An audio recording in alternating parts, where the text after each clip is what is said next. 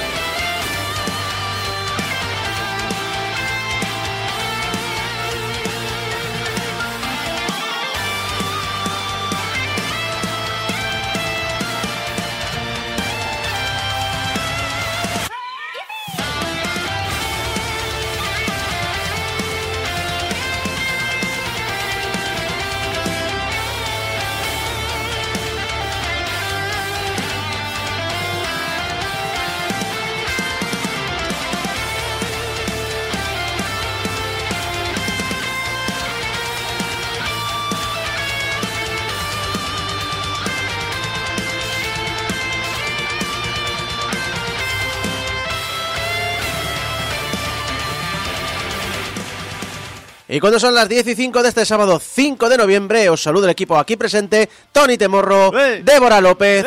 Jeco e Isaac Viana al programa 757 de Game Over, el programa de los videojuegos de Radio Despid, donde seguimos repasando muchas de las noticias que han pasado desde que acabamos la temporada. ¿Te, os acu- ¿te acuerdas? julio? Todavía. Todavía estamos con las, con las noticias del verano. Todavía rascamos Madre noticias. mía, cómo y, las, aprovechamos. y las que me quedan.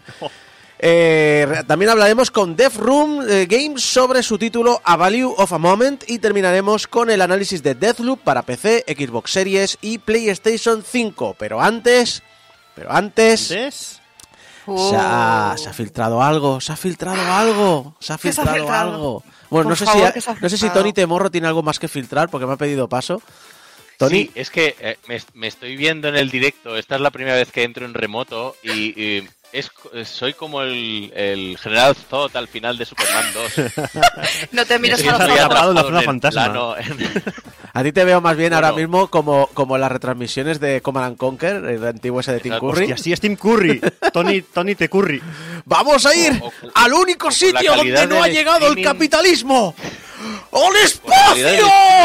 que es Star Fox, más bien, pero bueno. eh, Perdona, repite. Repite, que Tony. con la calidad del streaming diría más bien las transmisiones de Star Fox, pero bueno, aparte de eso. También, también. Lo dicho, vamos a hablar de algo que se ha filtrado. Se ha filtrado. ¿Qué, qué, qué, qué, qué, Se ha qué? filtrado un juego de Sega. ¿Qué dices? ¿Qué dices? No puede ser. ¿Qué está pasando aquí? Pero ¿Qué? diréis, eh, pero ¿Qué? ¿qué será una novedad esta, es un el Sonic este, el Sonic Frontiers, se, que está Mm. gustando tanto, ¿eh? La gente empieza a hablar muy bien de él. No sé si merece Me gustaba más cuando hablaban Para mal de él. una demo hecha en Unreal no está mal. ¿Eh? No, no está mal. Ser Tengo- Tienes razón. Tony. Sí, sí. Pero bueno, ya, el, eh, eh, ya lo veremos cuando salga. No, estamos hablando de un título que se canceló hace mucho, mucho tiempo. Pero mucho, ¿eh? Mucho. O sea, que algunos de los que nos escuchan pueden que ni hubieran nacido. Porque estoy hablando de, de Sacred Pulse, un título que nos puede que nos suene por lo dicho, porque es que nunca vio la luz. Más allá de alguna mención esporádica en revistas de mediados de los 90. Mm, me estoy sintiendo joven ahora mismo. Porque no, no me acuerdo de ese título. Eh, The Sacred Pulse era un juego que ocupaba varios CDs. Y si os estoy hablando, lo dicho, de mediados de los 90. Eso sí que es muy de la época, sí. Y os estoy hablando de un juego que ocupa varios CDs. Y si estoy hablando de Sega, os podéis imaginar qué tipo de juego era. Sí, amigos, era otro tipo de juego de full motion video. Oh, Full. Motion Video, qué grandes. Yupi. Que hay que decir, lo malo, lo malo de la nostalgia es que luego la gente se olvida lo que era aquello El y viene con gana, porque te recuerdo que últimamente hay como una especie como de revival del FMV en, Sí. en juegos como Her Story y Sí. Demás. es que ahora son buenos. Lo- lo- la gracia de los 90 es que es que eran patéticos y te reías. y las actuaciones eran lamentables. y eran. No, no, Geco, no, No. no, puedo. Eh, o sea, los juegos Te de la música. FMV siempre han sido buenos. Siempre. ¿Eh, ¿Tú has jugado Y, al, Fantasmago- eh, al Fantasmagoria últimamente? Sí, eso es lo que te iba a decir yo. O sea, yo soy muy fan de Fantasmagoria, ¿vale? O sea, te digo. me y era el bueno. igual, Fantasmagoria. pero Era el bueno, Era el bueno ¿eh? de la época, cuidado. Pero, a ver, eh, esos, esos juegos con actores cutres, escenarios hechos de serie B, no, lo que viene detrás, ese tipo de cosas tienen su encanto. Y os recuerdo que la intro del Resident Evil 1 es Sí. la buena. Sí, Correcto. La del remake. Luego del Tony, 1. luego Tony, no me critiques nunca por mi gusto por las películas cutre, rollo Iron Sky. Pero ya sabemos a lo que vamos, tío. Yo te, yo te critico por, desde el cariño porque eres tú, pero eh, si esas cosas las disfruto mucho. Y Sí, ahora, eh, el- el- hace poco volví a mi, a mi casa, a Mallorca, y me encontré la caja del juego de Expediente X. Oh, Oh, no. ¿Cuántos CDs era No, eso? es que creo que eran cinco discos, Eh, ¿Cinco o siete? creo. Siete. Algo así, no, me, no me acuerdo. Era un tocho. Bueno, estoy haciéndolo en la cámara y no lo vais a ver. Eh. Bueno, es, es eh, un tocho eh, bastante interesante. era más grande que algunos libros. Sí. Sí, y un motion video y ahí al menos se salvaba el hecho de que los actores venían de la serie, pero el protagonista que no venía de la serie y se notaba, porque era en plan de vamos a buscar, vamos a rascar el fondo del barril de actores que podamos contratar para esto. Pero se veía el actor, es decir, no, era, no, no eras tú en primera persona. Sí, sí que se veía. ¿Sí se veía? Se veía. Hostia, era lamentable. Yo me acuerdo de la escena esa de, de que están en una especie como de nave industrial, que están ahí atados, mal, Maldris Coolies, como... Bueno, bueno, hostia. me, me llamáis a mi viejo, pero estáis rememorando Sí, sí, juegos sí. de la época. A ver, con 7 CDs podías montar ahí un buen Sí, show, sobre todo en, eh, para que no te... de- de para que las Secret palomas no te Pulse, vengan a tu... A tu... He visto y por ahí va, ¿eh? De número de CDs. Sí, por favor, continúa porque creo Sí. que el, el juego este puede pintar eh, guay. No, no, es que pinta. Chef Kiss. Es eh, descrito como un. ¿Queréis, queréis caspa, no? Por ¿Queréis favor. pensar Total. lo peor que se podría favor. haber salido en Full Motion Video? Vale. El juego está descrito como un thriller erótico para adultos. Es Night Oh. Trap. Yeah. Espérate, es, espera, es- es Night Trap, entonces. Exacto. Night Trap 2. Esto lo han comentado, por cierto, los chicos de Gaming Alexandria, que, se han, que han conseguido eh, los discos de un ex trabajador de Sega Soft. Pero el juego no deja de ser el típico, típico título de Full Motion Video, donde, donde nos movemos usando menús y de vez en cuando hay algún vídeo animado y nos cuenta cosas. Thriller, no sé, buscar unos cristales sagrados por una isla ocupada por enemigos eclécticos, a mí mucho thriller no me da. Eh, para adultos, Defíneme enemigos, enemigos eclécticos. O sea, ¿eso que son? Ese sinónimo de raros de cojones, Sí, ¿no? el rollo de Sí. hemos cogido lo primero que hemos visto por aquí y tal. Lo dicho, a mí estas cosas de los 90 que decían es para adultos, no, es más bien para adolescente. y da gracias. A ver, eh, Y- era un thriller erótico. Iba a lo ya, que iba. pero es que es- también A volvemos a eso. Adulto, eh, la respuesta es que era adulto porque aparecían mujeres que vestían poca ropa. Nada de desnudez, Ah. Nada de sexo explícito, nada. Era más. Era un más de lo mismo. Era un night trap. Era Night Trap, sí. sí. E- Eso es cuando dicen que van a hacer una película más madura y básicamente es poner tonos de negro y la gente eh, cabreada, ¿no? Sí. Ya es más que en los 90 cuando decían, es que Doom es para adultos. No, Doom es para adolescentes, es gore. O sea, no, no tiene nada, es decir, es fantasía de adolescente. Ya está. Hostia, No me ha venido a la cabeza ahora un Doom, pero con un Snyder Cut ahí, todo oscuro, todo negro, todo... Venga, el, Doom, el Doom 4 cancelado. ¿Os acordáis? Sí. Hostia, es verdad. Que iba a ser un Call Sí. of Duty con, full- eh, con un montón de de escenas de vídeo y todo. Pues eso, ¿Por ahí lo tienes. Y pensaron que iban a vender bastante, porque se volcaron entre 2 y 3 millones de dólares en este proyecto. De los 90. Money, Money, money, madre mía. Madre mía, la pasta que era entonces. ¿eh? Exacto. Y aquí viene lo que para mí es más importante de esta noticia. A otras personas les ha hecho gracia, ¿no? Exacto, money, money, money. Pero es que podrían llegar a haber sacado ese dinero, porque aquí viene lo que para mí es la verdadera noticia, y es que Segasoft era un estudio pensado para crear software, pero no necesariamente en exclusiva para Saturn. En 1995 las cosas no, iba- no iban bien para Sega en los Estados Unidos. Las peleas entre las divisiones estadounidenses y japonesas, que hicieron gastar millones de dólares en investigación y desarrollo, sumado a un lanzamiento desastroso de la Sega Saturn, pues no auguraban nada bueno. Si queréis más información, buscad los... eh, eh, ¿Cómo se llaman? Tenía que... eh, todo lo que quiso saber sobre el mundo de los videojuegos y nunca se atrevió a preguntar de Funs, los, lo que nunca, Lo que nunca. los dedicados a Sega, y uf, os vais a hartar y os vais a, a asustar de las guerras internas que habían dentro de Sega que fueron lo que hundieron la compañía. Entre estos implicados se encontraba Isao Okawa, el presidente de Sega Enterprises, que creía que el futuro de Sega se encontraba en los ordenadores personales. De ahí sale Sega Soft, una empresa independiente, solo bajo la tutela de Sega y CSK, que era la dueña de Sega por entonces, y los juegos podían ser como quisieran. ¿Adultos? Vale. ¿Más libres en su diseño? Por supuesto. ¿Multiplataforma? Pues claro. ¿Qué? Perdón, ¿qué? ¿Qué? Pues sí, porque Segasoft tenía libertad para crear lo que quisiera. Y en su momento solo conocíamos de The Sacred Pulse la versión de Saturn, porque fue lo único que se enseñó. Y es además es lo primero que se mostró en la E3 de 1996, con un lanzamiento planeado para el 97. Por mucha fe que tuvieran sus creadores, por mucha fe que tuvieran los directivos diciendo que el Full Motion Video era el, el futuro, tanto el público y la prensa les dio la espalda, porque los juegos en Full Motion Video ya por entonces estaban quemados. La gente no tenía interés en otra cosa más de lo que ya había visto en el Mega CD. Qué mala. Mira, mira que dejar el FMV de lado. Con lo que molaba, ¿eh, Tony? Abandonado, Abandonado ahí. un cachorrito. Madre mía. ¿Qué, qué experiencias de juego más eh, memorables? Así En el que, así que te lo dicho, discretamente, The Secret Pulse desapareció de la vista hasta que hace poco, como he dicho antes, Game in Alexandria pudo hacerse con las versiones alfa del juego para Sega Saturn, para Windows, para Macintosh y para PlayStation. Oh, para Play, para Play también. Un juego de Sega para PlayStation. No me lo creo, por favor. Bueno, a Eso sí eh. que es multiplataformas.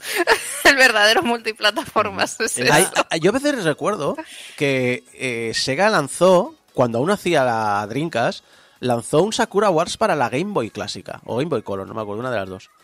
¿Sí? Sacó un Sakura para un Sakura Tyson para eh, la Game Boy.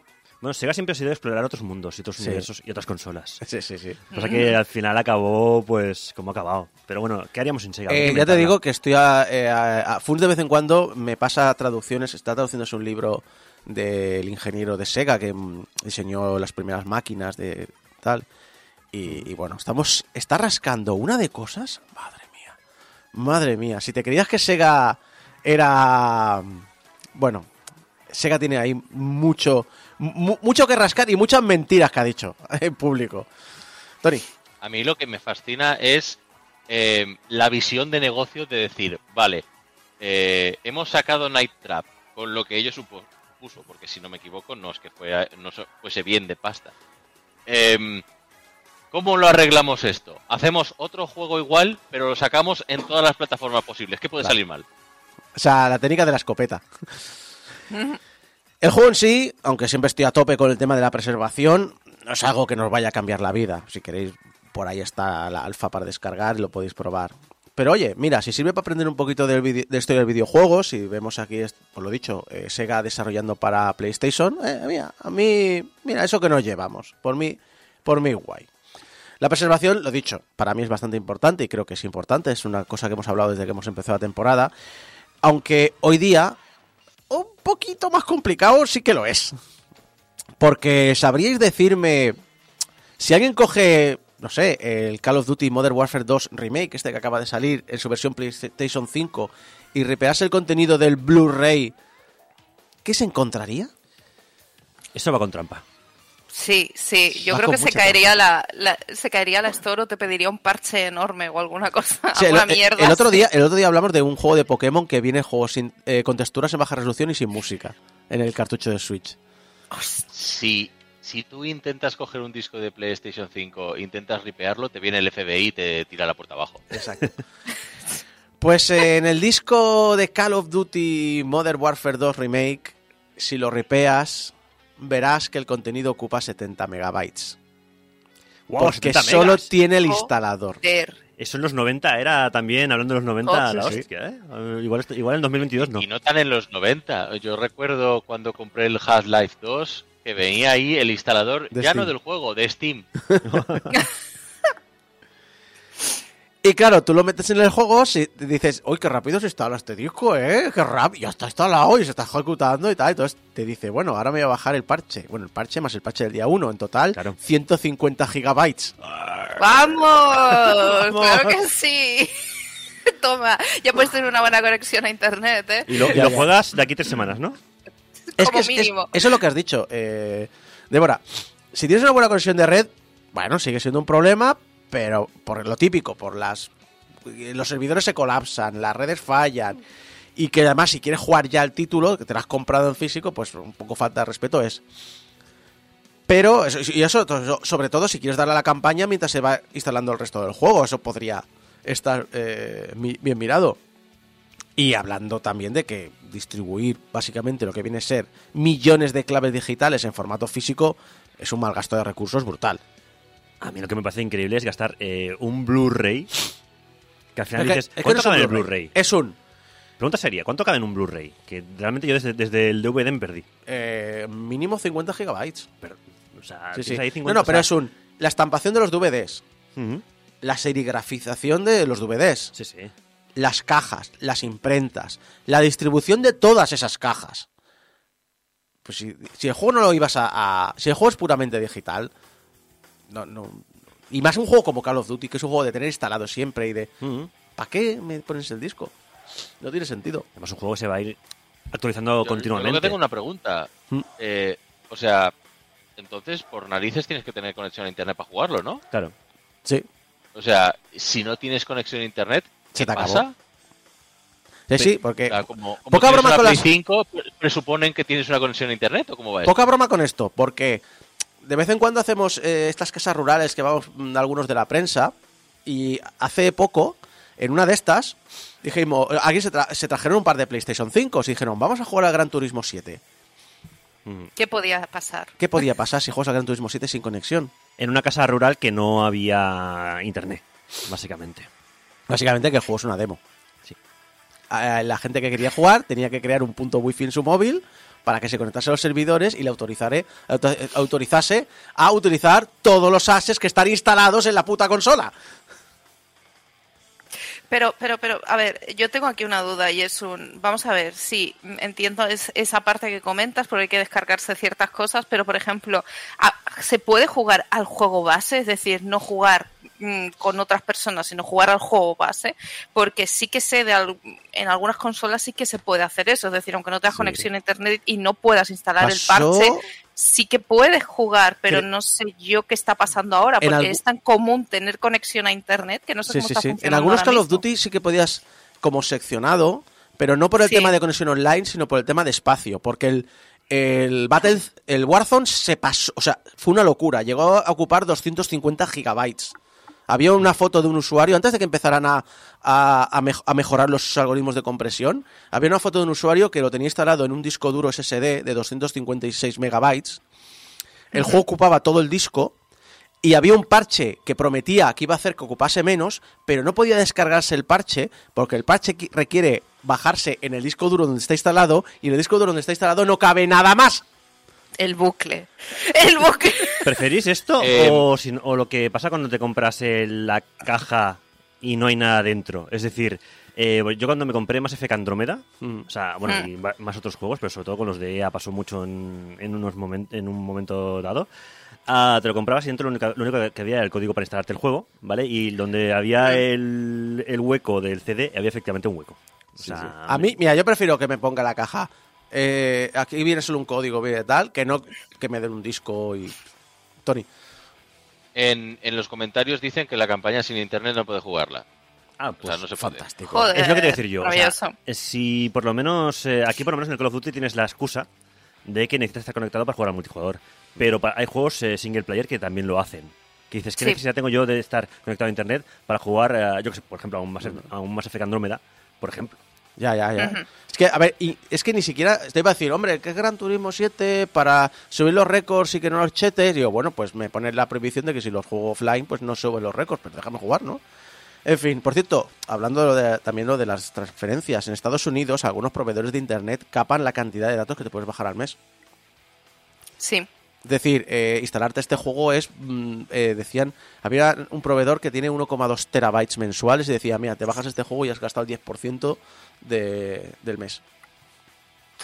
¿Y vale la pena? Esa es la pregunta. ¿Vale realmente la pena? Eh, Luego, eh, en esta noticia no, pero en la siguiente volvemos a hablar si, si vale la pena, porque la gente, para la gente sí que ha valido la pena. Ahora, ahora hablaré de ello, pero primero vamos a seguir hablando de historia que hemos hablado antes. Una cosa que va a pasar a la historia son los conectores de carga propietarios en dispositivos móviles, ya que la ley que obliga a los dispositivos portátiles que, vendan que se vendan en los territorios de la Unión Europea van a tener siempre un USB-C disponible. Esto eh, será a partir de otoño del 2024. Todos los teléfonos móviles, auriculares y consolas portátiles, entre otros dispositivos, no podrán venderse sin tener este conector de carga. Los ordenadores portátiles podrán hacerlo algo más tarde. Tendrán hasta primavera del 2026 para cumplir con la ley. Esto no obliga a que no pueda tener otros puestos de cargas en paralelo, pero sí están obligados a que cualquier cargador compatible disponga de la misma velocidad de recarga.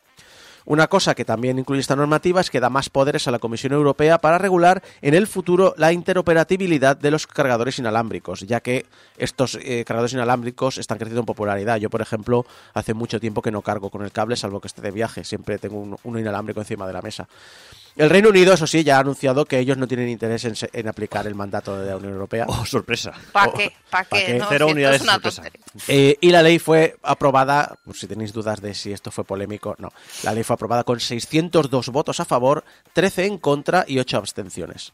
El Reino Unido es el típico vecino de la comunidad que cuando hay la derrama, no, no, yo, yo no, Sí, sí. no quiero saber nada. No, yo estoy en el entresuelo, no pago el ascensor. Exacto, yo no tengo Sí, goteras en sí. el suelo. A mí no me afecta, entonces como no me afecta, vosotros sabréis, cosa sí. vuestra. A No saber que lo no me que afecte, es que me da igual. Es que de los locales me da igual. Oye, pues, ¿qué quieres que te diga? Aplaudo esas noticias. ¿eh? Tendremos menos cables en casa que nos estén aquí enredando y tirándonos y esas cosas, ¿eh? Porque el tema ya era, ya era tremendo. Cable no sé, vamos a no seguir sé- teniendo. Eso sí, pero eh, podemos reducir la cantidad porque es tremendo. A veces en el grupo de amigos era como, bueno, mm, quiero cargar el móvil, ¿tenéis tenéis un cargador de este tipo? Y era, espera, y sacabas todas las clavijas y todos los, los adaptadores y a ver si este Sí, era o no realmente, era. Dice, venga, realmente, si te fijas, todos los webs de tecnología no, di- no, no suelen hablar de los dispositivos, hablar de Apple va a tener que usar USB-C, ja, ja, ja. Que, que es en plan de decir, uy, sí, los usuarios. Eh, mira, es que a, ver, a mí, si me lo cambian, me da igual. Ya me lo han cambiado una vez. Es decir, es un puerto de carga. No, no, no voy a defenderlo. Es decir, mm, yo a, a tope con la, eh, la- la incompatibilidad. Eso sí, también recuerdo que ya se aprobó esto una vez para los cargadores de móviles. Lo que ocurre Sí. es que lo aprobaron cuando salieron los smartphones, así que nadie se acuerda. tenemos mala memoria en general, ¿eh? Vamos a volver a la pregunta que te hacía sobre Modern Warfare 2, el Modern Warfare 2 Remake, porque Activision ya está poniéndose la medallita. El juego ha vendido. Ha vendido mucho. Bueno, decir que ha vendido mucho es quedarse cortísimo. El primer fin de semana que ha estado a la venta ha ingresado 800 millones de dólares. Uy, menos mal que estaba muerto la franquicia. 800. Es que el Call of Duty- 800 millones. Eso es más de lo que ingresó Top Gun Maverick y Doctor Extraño en el multiverso de la locura, sumadas juntas. Me encanta como, o sea, tu, tu medida de, o sea, tu medida de, de- de contabilidad. No, mi medida no, es la medida de Activision que, que se ha puesto la medallita pues, diciendo, eh, eh, que hemos hecho esto. Y, y si juntas estas dos pelis que han vendido mucho, Por, por cientos más. pues nosotros más. Chorrocientos mil. Ganamos más que Microsoft. Ah, Aún le queda mal porque creo que ya ha llegado a una valoración de 2.000 eh, millones de dólares Microsoft. Eso, eso. ¿Quieres sentir el Tito Phil? No, perdón, dos, no, perdón, ha llegado, no, dos mil millones no, ha llegado a dos billones, perdón, a, dos, a una valoración de dos billones de dólares. Porque son dos, two trillion dollars, que en inglés es tres ceros menos, pero bueno. Es también Modern Warfare 2 Remake el juego de la, franqui- de la franquicia que más ha facturado en sus tres primeros días a la venta. El récord anterior era de Modern Warfare 3, que en 2011, Hmm. en sus primeros cinco días, no tres, cinco días, eh, generó 775 millones de dólares. Aunque decir, estaba en la que está la ola la, la, la saga, porque supu- supuestamente Modern- el Call of Duty es el Modern Warfare 2. Sobre era el final de la trilogía Modern Sí, Warfare sí, 3. Y fue, claro, vendió lo que vendió. Aunque, ojo, estos 775 millones en cinco días, eh, si lo ajustamos a inflación, a día de hoy serían mil- más de mil millones de dólares. No computo. Es mucho dinero. Eh, no vamos a guardar nosotros la fiesta Activision, ya será aguar ellos solitos con sus mierdas. Internas. Eh, Exacto. Eh, porque también celebran su lanzamiento que ha tenido cifras récords de jugadores únicos y horas jugadas. Lo que pasa es que no dice cuántas. ¿Cuántas Activision? ¿Cuántas? No me digas que es que hemos hecho récord. ¿De qué? ¿O muchas? ¿Comparado con qué? Muchis, muchis, ya está, ya está. ya ¿Para sí, no preguntas tanto? Que sí, que Muchi horas, hemos hecho muchimillones de horas. Digo, hombre, si no me dices cuántas, no me dejas comparar, no me dejas tomar perspectiva, ¿Para qué me dices que has hecho récord? Pues hemos hecho récord y te callas. Y te callas la puta boca. Que lo, lo dice. eh, no, yo- es Bobby Kotick, ¿no? Es, Bobby- ya, es que tengo porrasa ese cabrón. Eh, Aquí hablando con profesionalidad de la gente del Mira, ahora mismo Sí, en la industria tecnológica, si dices eh, a Bobby Kotick, a Elon Musk y a dos o tres más, eh, cabrón, eh, no se considera insulto, se considera definición. Exactamente, sí. Está ya en el diccionario, ¿vale? Que madre ahí mía la que está liando Musk en Twitter. Twitter. Pero peor, peor, peor de lo que hace Elon Musk, que es algo que ya te imaginabas, son los lameculos que están saliendo diciendo no es un, no es un despido masivo, simplemente la han echado. Eh, Porque claro, se ha saltado la ley. Porque está despidiendo gente masivamente y se ha saltado la ley americana. Entonces es. Que te calles. Eh, eh, Cuando te despida tiene el curro, voy a copiar el tweet y te lo voy a pasar de nuevo Exacto. otras compañías, vamos a hablar de otras compañías, que también dan rabia y celebran ser multimillonarios. Electronic Arts. Oh, no, no, por favor, ¿Nos ya estamos. ¿Nos quieres cabrear hoy o qué? Con tanta... No me lo puedo creer. ¿Para qué he venido yo hoy? ¿Para qué he venido? ¿Sabes quién falta aquí hoy? Mari. Sí, sí, tenemos que decir, ¿pero esto qué es? ¿Esto Para qué prenderle es? fuego a ¿En serio todo. esto es, es- en serio esto es un programa de izquierdas y siempre estamos hablando de estas empresas de mierda? Exacto, pues- No, me niego. No, yo creo que es interesante sa- eh, mirar lo de Electronic Arts porque es también una manera de ver eh, cómo está el mercado y realmente qué es lo que vende. Hemos hablado de lo que vende Modern Warfare 2, es que mm, hay que quitarse estas, a veces estas ideas que tenemos románticas del videojuego y decir, claro, pero realmente qué se mueve. Hemos visto lo de Modern Warfare 2, ha vendido lo que no está escrito. Hablamos de Electronic Arts. En la conferencia que ha hecho, por lo típico de ganancias sobre el segundo trimestre, Christopher Su, presidente, vicepresidente ejecutivo y director de operaciones, comentó que en los últimos 12 meses eh, el negocio del videojuego de la compañía fue un 73% videojuegos como servicio. Es decir, el 73% de todo el tema de dinero, negocio y demás fue juegos como servicio. Es más, el director ejecutivo, Andrew Wilson, añadió que en dicho periodo el 90% de todos los ingresos fueron causados por contenidos extra, no por el juego base. No por el comprar juegos y tal. Para Electronic Arts supone el 10% de la facturación. El 90% son que si las cartitas, que si los pases de batalla, que si los DLCs, que si los skins, que si los bla bla bla, todo lo que quieras. Así que no es de extrañar que hayan convertido los Sims 4 en un free to play. Bueno, Sims 4, no sus expansiones, obviamente. Como indica Games Industry, comprar todos los DLCs disponibles en Steam para los Sims 4, que ahora mismo te puedes bajar el juego gratis, ¿qué más quieres? Pues si te quieres todos los DLCs, son cerca de mil dólares. Una A ver, claro, es el anzuelo, es decir, mira, aquí tienes el juego, pero mira qué bonito, mira, mira, mira este vestidito tan bonito que tienes aquí, mira esta casa, este papel de pared, pues ya está. No, Débora, si Y es que así. el tema es que hay chorrocientos DLCs, que ya pasa Sí, con todos sí. los Sims, pero que si el de perro, gato, discoteca... eh, Es que yo conozco- En el chat dicen, Yo la primera calada es gratis. Exacto. Sí, es que es eso, yo conozco más los Sims por los DLC que por el juego base, Sí, ¿sabes sí. lo que te digo? Entonces sí, tiene, tiene sentido, Ahora han se- encontrado ahí un felón. Aún así, se queda corto comparado con el eh, Eurotrack Simulator. Eh, Euro Truck Simulator lo que pasa es que tiene muchas, eh, bueno, muchas mierdas, pero los packs de expansión están muy bien. Sí, sí. Cada uno con su precio, Pero, pero, si quieres comprar todos los DLCs del Eurotrack, Ah, te vuelves- te- te quedas corto. O sea, los Es una Sims 4 ruina. se quedan cortos, ¿eh? Al lado. Eh, que yo los tengo casi todos. ¿Cuánto te has Es una gastado? Eh, a ver, no, yo me compré las expansiones tochas, es decir, la de, la de Iberia, la del Mar Báltico, la de Escandinavia. O sea, vas en, vas Espera, espera, espera. ¿Me eh, estás diciendo que cuando llegabas a, la- a los Pirineos Sí, te encontrabas no, no, no, que, no. que la frontera de España estaba cerrada? Peor, Francia no existía al principio. O sea, pero Taxi Simulator era Suiza, Alemania, eh, italiano tampoco estaba, italiano lo metieron después. O sea, era básicamente eh, pues eh, un tronco. O sea, Sí, y luego hicieron el. DLC Los Pigs más Francia, ¿no? De hecho, es que Iberia ha salido hace nada este año. Puede ser Goti perfectamente, porque Iberia salió este año. Joder. Bueno, Iberia y Portugal. O sea, Algún día, algún día hay que hablar en profundidad de la secta de fanáticos de, de los conductores de No hay camiones nada mejor, vosotros. te digo en serio, no hay nada mejor para escuchar podcast mientras estás eh, conduciendo el camión. Por ahí. Mi- Minecraft. O sea, no, no, llevar un palé de Calais a, yo qué sé, a, a Praga no tiene, no, no tiene otro, no tiene... Celior dice, una Europa sin Francia es más bonita. Más bonita no, pero con menos odio también. Bueno, lo bueno es que no es muy realista ver, porque ver, yo no. llego con el camión a Francia y no me lo han volcado, Ah, por lo menos. O sea, Ah, no, no es tan realista. A ver, dicen. corrección. No. Francia es bonita y debería estar en, Sí. eh, en Europa. Lo que no deberían estar son los, Los franceses, que eso es otro correcto. Exacto. y después de estar hablando más rato sobre Eurotrack Simulator 2 que de la noticia de. Bueno, y voy a estar aquí hasta...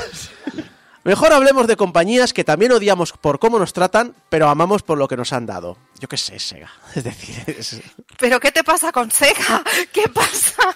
Estamos haciendo el monográfico. Bueno, es que ahora vuelvo a hablar de Sega porque Sega también ha presentado el informe detallado al cierre del año fiscal 2021, que ocurre en marzo de 2022. En él hay varios apartados de interés para accionistas. eh, por ejemplo, su objetivo para el año fiscal 2023, años fiscales japoneses, termina en marzo del 2024, es convertirse en un actor global de mercado a través de una fuerte inversión de 100.000 millones de yenes, unos 690 millones de euros, y reforzar los ingresos a través del refuerzo de sus marcas globales como Sonic, Yakuza o Persona.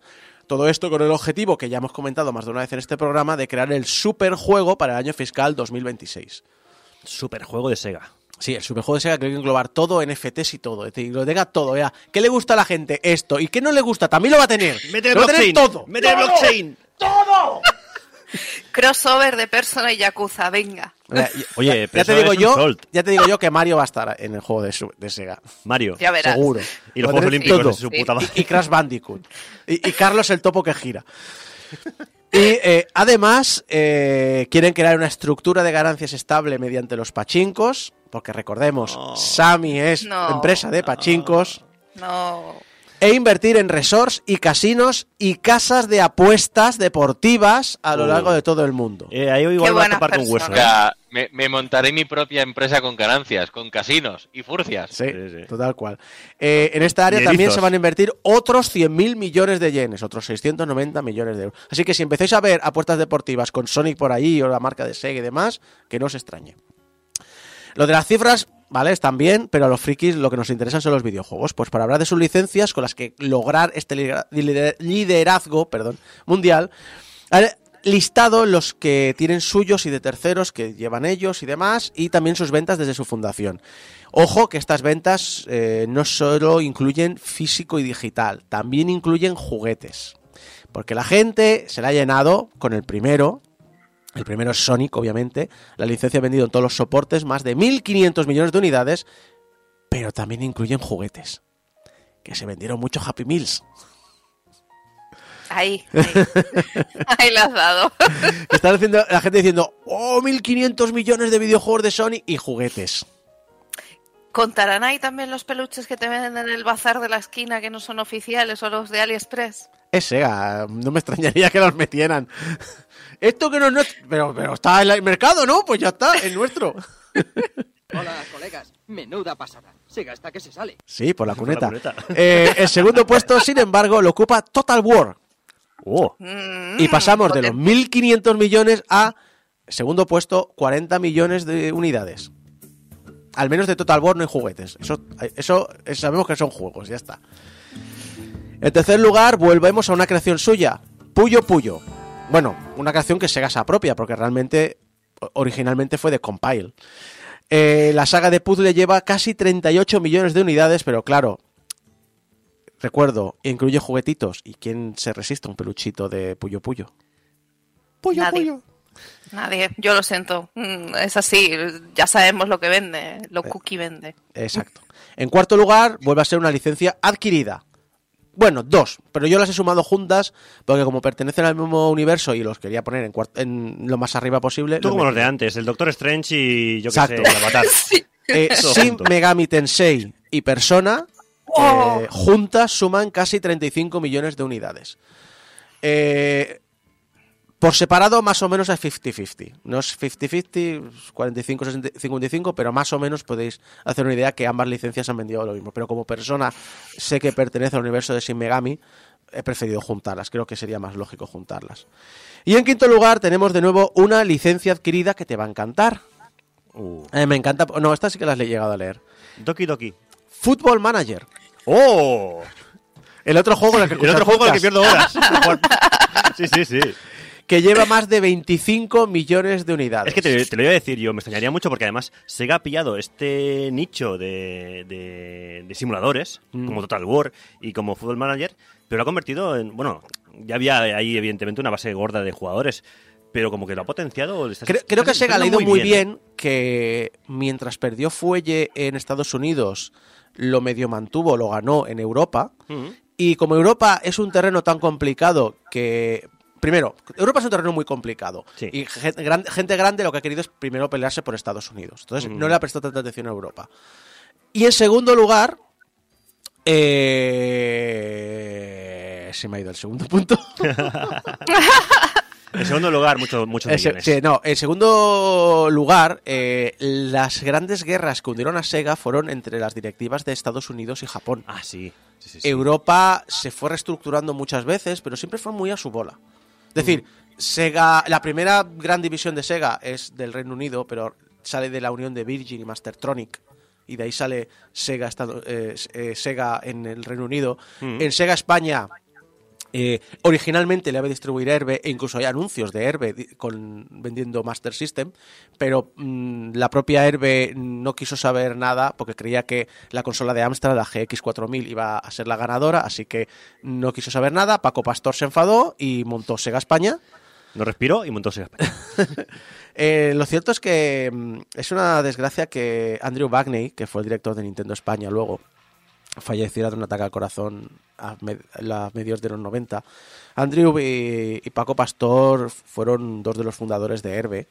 Eh, fueron los que defini- fueron los que plantaron los cimientos de la industria española del videojuego tanto a nivel de consumo como a nivel de creación y de desarrollo y en los 90 tuvieron eso una amarga disputa y eh, estuvieron separados uno en Sega otro en Nintendo y yo creo que si Andrew siguiera vivo mm, sabríamos un montón de cosas más interesantísimas sobre la industria del videojuego español especialmente de algo tan eh, opaco y hermético como es Nintendo es una lástima pero bueno eh, lo dicho eh, eso es lo que pasa. Eso sí, Football Manager está empatado en ventas con otro juego que se llama eh, Chain Chronicle y es un Tower Defense para móviles y Vita.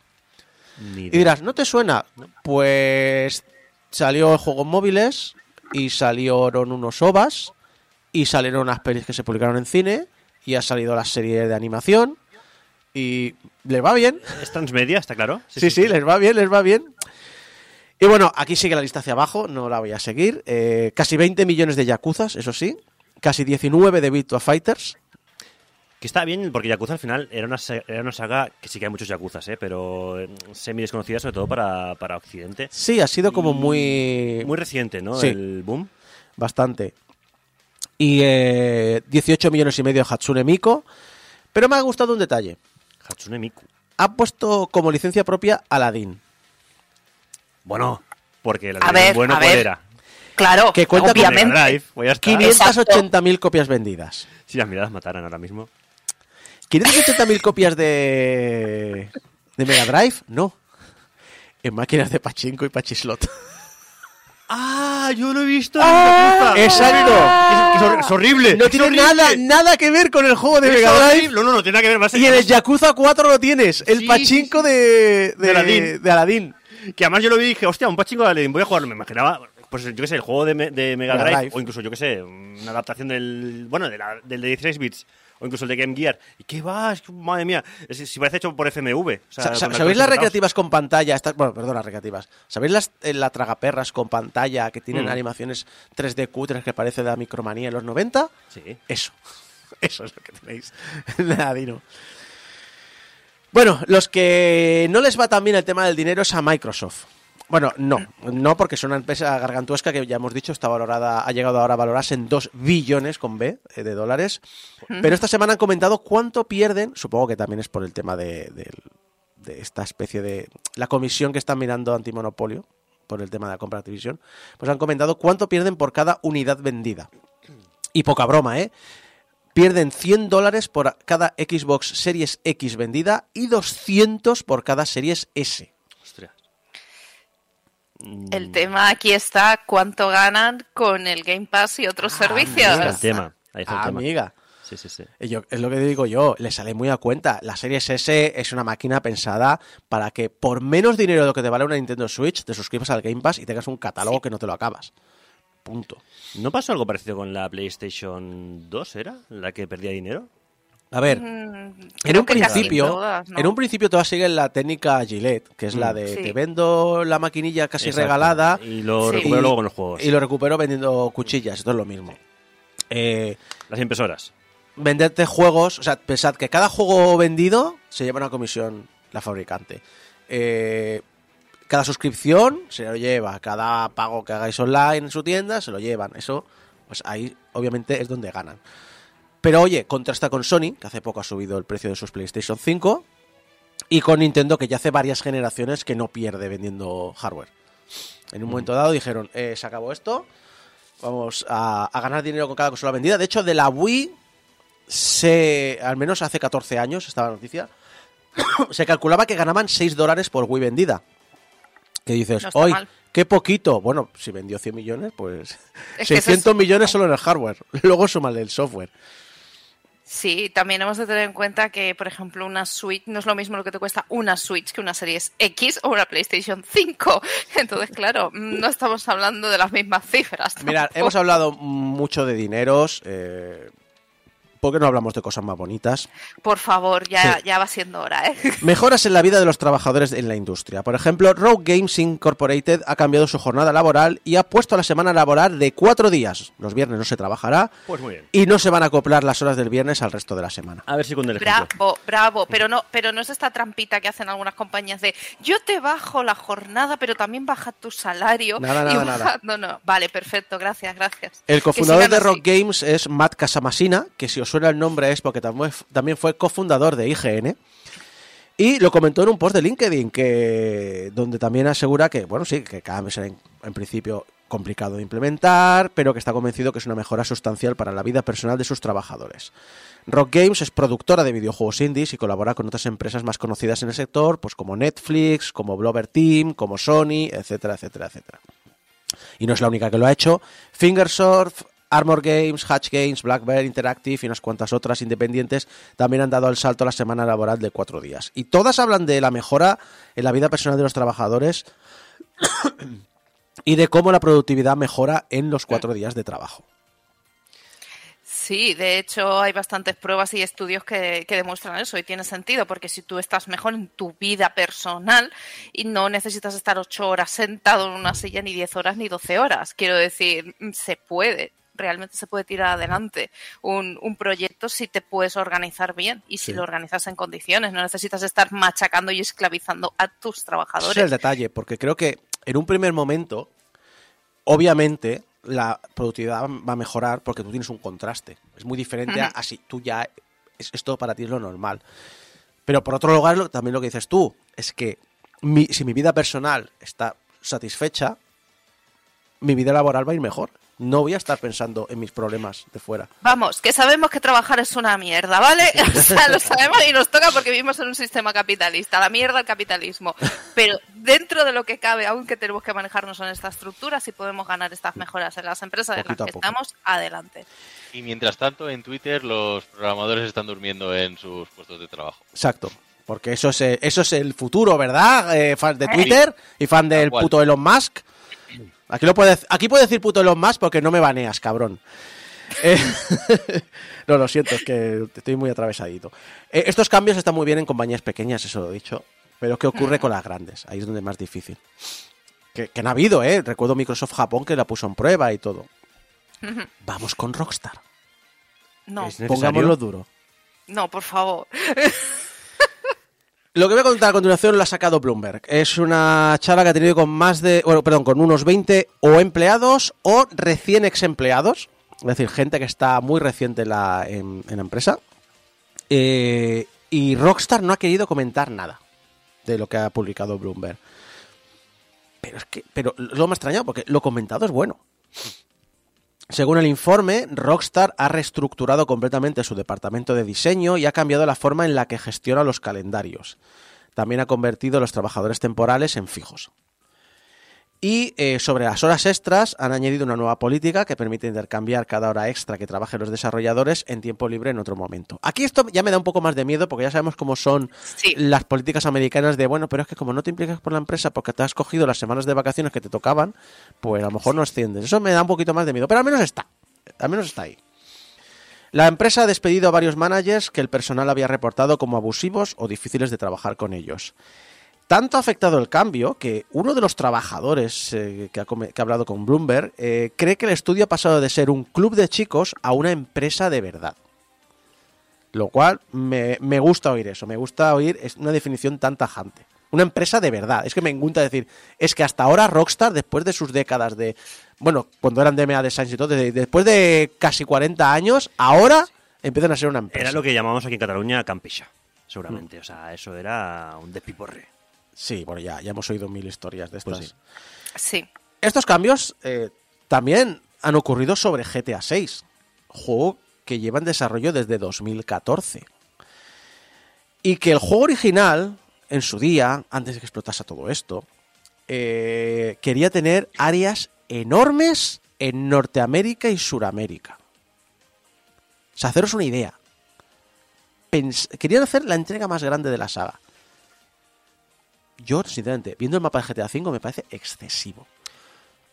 Pero Rockstar Es siempre una va a lo locura. grande. Siempre va, siempre va a lo grande. Y de hecho, ahora sacar un 6 que sea igual que el de grande que el 5, eh, para la propia Rockstar yo creo que es impensable. O sea, necesitan ir más allá. Y más allá, Bueno. para muchos es más grande, más. O lo necesitaban o lo necesitaban en su momento. Sí, ahora ya no tanto. Eh, para reducir las horas extras que esto conlleva, porque recordemos la polémica de Red Dead Redemption 2, donde la compañía habló de jornadas de 100 horas semanales, Sí. eh, el juego ha reducido su escala a una versión ficcional de Miami y sus áreas colindantes. El juego lo que hará será ir expandiéndose eh, con ciudades completas, pero ya posteriormente a su salida. Y esto es algo parecido a lo que hablamos la otra semana sobre el creador de Journey, que defendió los juegos como servicio eh, a- como una manera de tener calidad de vida como programador y desarrollo de videojuegos. Eh, también el humor ha tenido una revisión. No es que vayan a dejar de ser el GTA que conocemos, porque la gente está diciendo que, oh, lo han estropeado, ya no será. No, no, va a seguir siendo el GTA. Lo que ocurre es que están teniendo un cuidado especial en no machacar a grupos marginalizados. Y esto no es malo, es bueno. Como dijo el enorme Terry Pratchett, la sátira está para ridiculizar el poder. Si te ríes de la gente que está sufriendo, no es sátira, es bullying. Efectivamente, grande Terry Pratchett, siempre, por favor. que- Por cierto, Eh, totalmente off topic, sí. pero sale la biografía ahora de Terry Pratchett y tiene una Sí. pinta impresionante, ¿eh? Enorme, vi ayer la presentación, algunas de las cosas de la presentación y sí. Pero retomando lo que estábamos hablando, yo hasta que no lo vea, no, lo me creo. De todas maneras, Ya, el tema totalmente. de que sea Rockstar, que al final Rockstar es de las más grandes que hay, o sea, esas compañías Ujú. que son gigantescas a niveles ina- inabarcables, eh, que hayan dado este cambio de rumbo, aunque sea de momento mm, de cara a la prensa o de cara al público, Sí, sí. es bastante positivo, la verdad. Ya, ya. Eh, de hecho, el, eh, el, GTA, digamos, recordemos, eso sigue siendo es una sátira, siempre ha sido una sátira. Sí, Entonces, sí. no está mal que enfoques tu sátira hacia donde tienes que enfocarla. Y un último detalle también a favor de su esfuerzo. Todo esto, digo, son informes de Bloomberg. Y parece que están yendo en buenos pasos. Eh, todo esto lo sabremos a posteriori, obviamente. Último detalle de su esfuerzo. También ha sido reducir su brecha salarial. En 2018 tenían una de las más grandes de la industria, un 34,4%. En 2021 la habían reducido al 13,8%. Una reducción bastante notable y esperemos que a lo Sí. largo de los próximos años, hasta que salga GTA 6, veamos también estos cambios. Y no es la única grande que da pasos en la buena dirección. Nintendo ha actualizado eh, su responsabilidad social corporativa y a partir de marzo del 2021 el personal que esté, pongamos entre comillas, casado con personas del mismo sexo contará con los mismos beneficios de la compañía que el matrimonio tradicional. ¿Por qué digo entre comillas? Porque en Japón el matrimonio homosexual no está legalizado. No. De hecho, hay bastantes obras que tratan eso, desde manga hasta algunas novelas y tal, porque allí a día de hoy está muy mal visto pertenecer, ser queer o pertenecer al colectivo LGTBI. Mucha gente tiene que marcharse del país. Y eh, bueno, es que Japón es un país muy tradicionalista y aunque las leyes intenten ponerse al día, obviamente una cosa es eso y otra cosa es la cultura. Eso, eso, eso no se soluciona en un par de años, se soluciona en generaciones. Nintendo sí que ha dicho que aunque no esté legalizado, Nintendo va a tratar a dichas parejas que vivan juntas de la misma forma que las tradicionales. Y también ha revisado el código de conducta, añadiendo específicamente la prohibición de comentarios discriminatorios basados en la orientación sexual y la identidad de género. Eso también es importante. Estamos hablando de orientación sexual. Pero también han incluido la identidad de género. Cosa que eso es mucho más difícil de conseguir y más en un país como Japón. Es un país como Japón, estaba pensando, sí, sí. Sí. Así que mira, eh, si no paramos de hablar de lo malo, lo malo, lo malo, qué mejor que acabar una semana con un poquito de bueno, ¿no?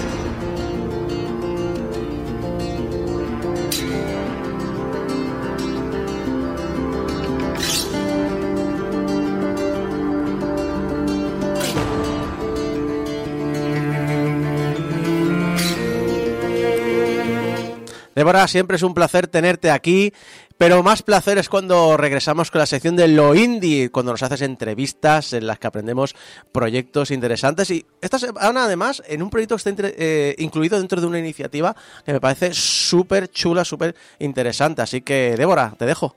Vale, pues muchísimas gracias por darme paso. Buenos días. Eh, sí, volvemos con las entrevistas. Después de que la anterior temporada no pudiese acabarla por nada. Minucias, como un traslado a otra comunidad autónoma. Que Poca es, es cosa. poquito. Es muy poquito, vamos a ver. Y más con dos gatas, ¿sabes? Te metes ahí en Renfe y te, te llevas toda tu vida a, otro, a otra comunidad.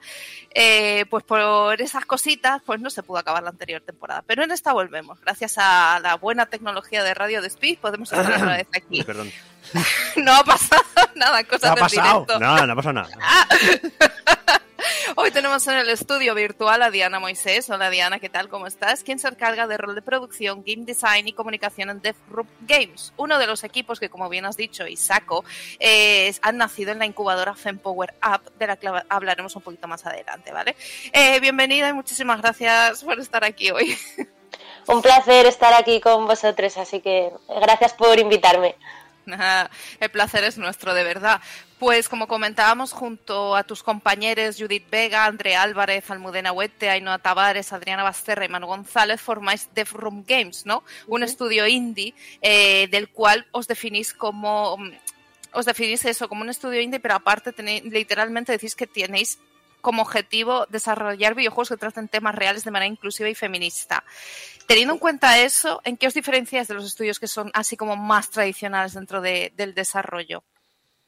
Bueno, para empezar, eh, para nosotros eh, nos basamos en la idea de que lo normativo no es la norma. Entonces, buscamos siempre ir más allá, eh, escuchar sobre todo, eh, contar historias reales basadas en las cosas que nos pasan a todos y, un poco pues luego pasarlas a, ese mundo de videojuego y de guion para que bueno la gente cuando juega en este caso nuestro juego de Value for Moment eh, se sienta identificada con él.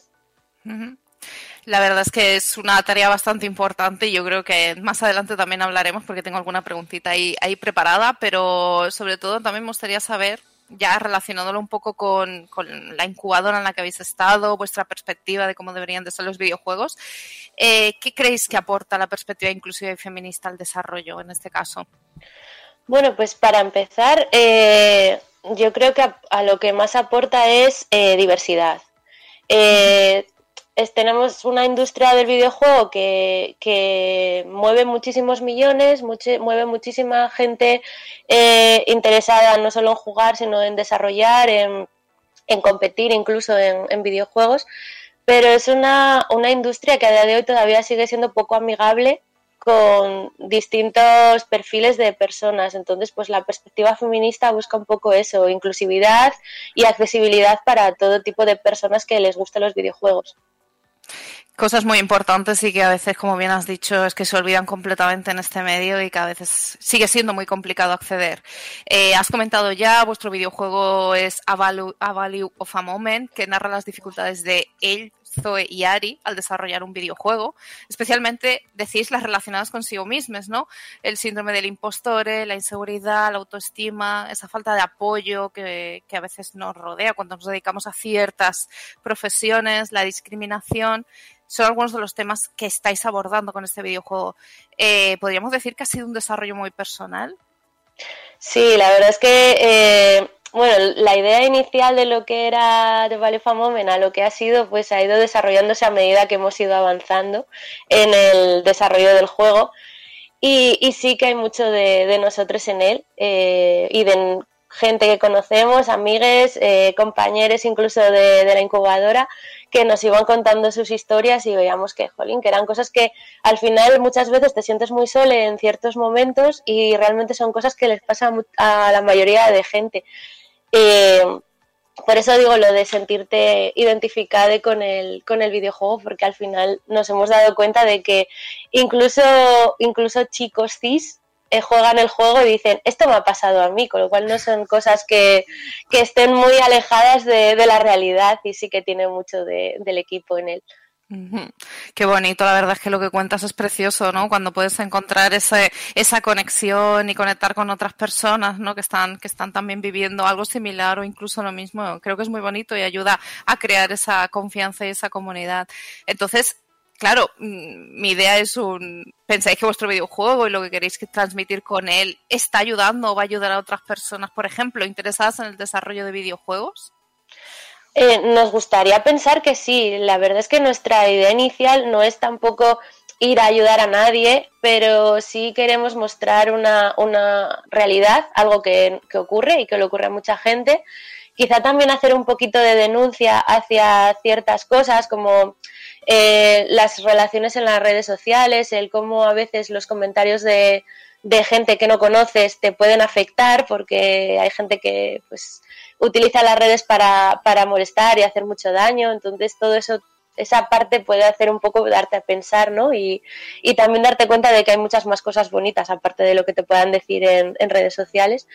Pero nosotras lo que, lo que más queremos es contar una historia y, y luego lo que venga detrás y, entretener también, por supuesto, es un videojuego, pero si además puede dar a qué pensar y, reflexionar a las personas, pues mejor todavía.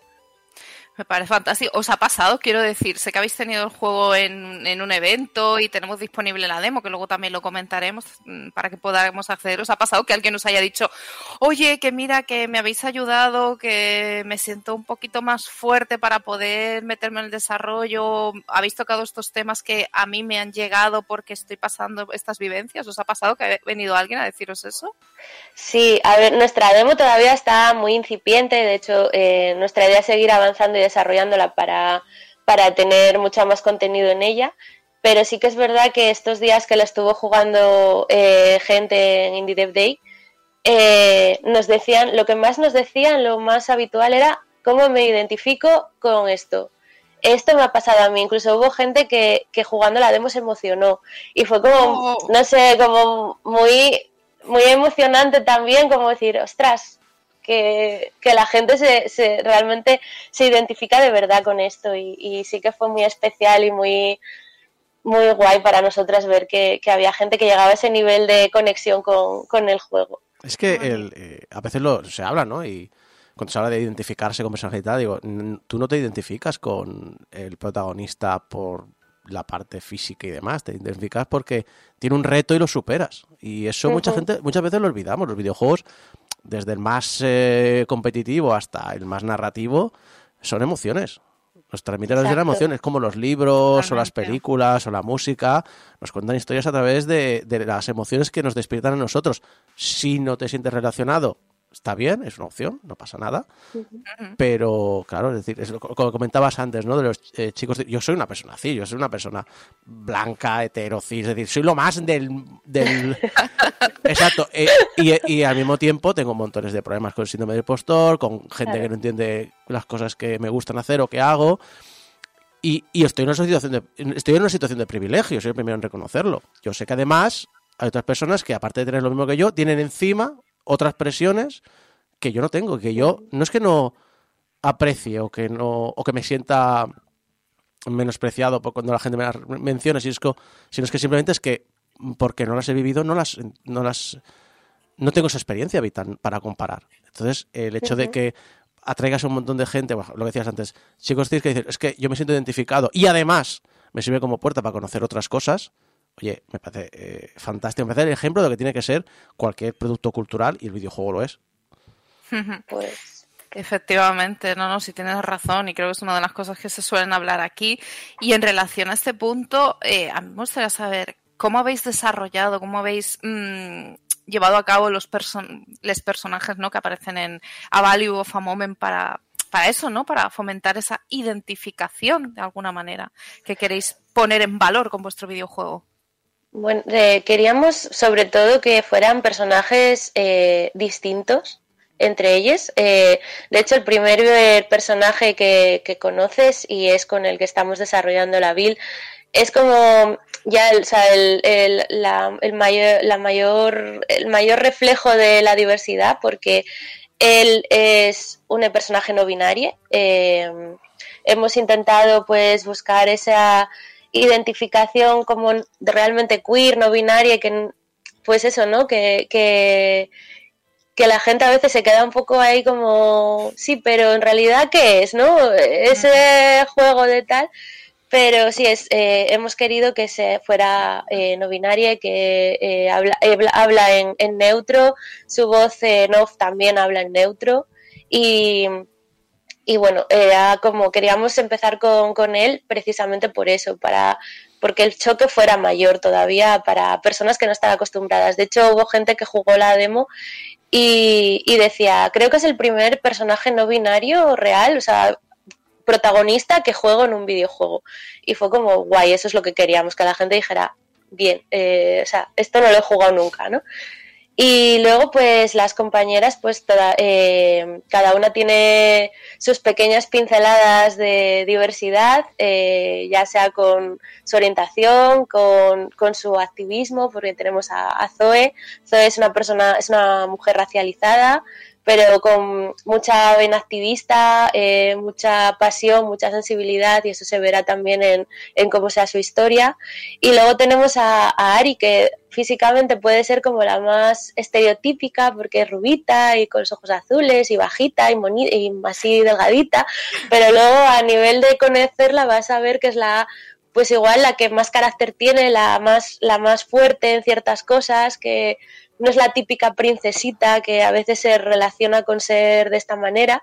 Y bueno, también pues tendrá una historia personal que también esperamos que la gente se identifique con ella.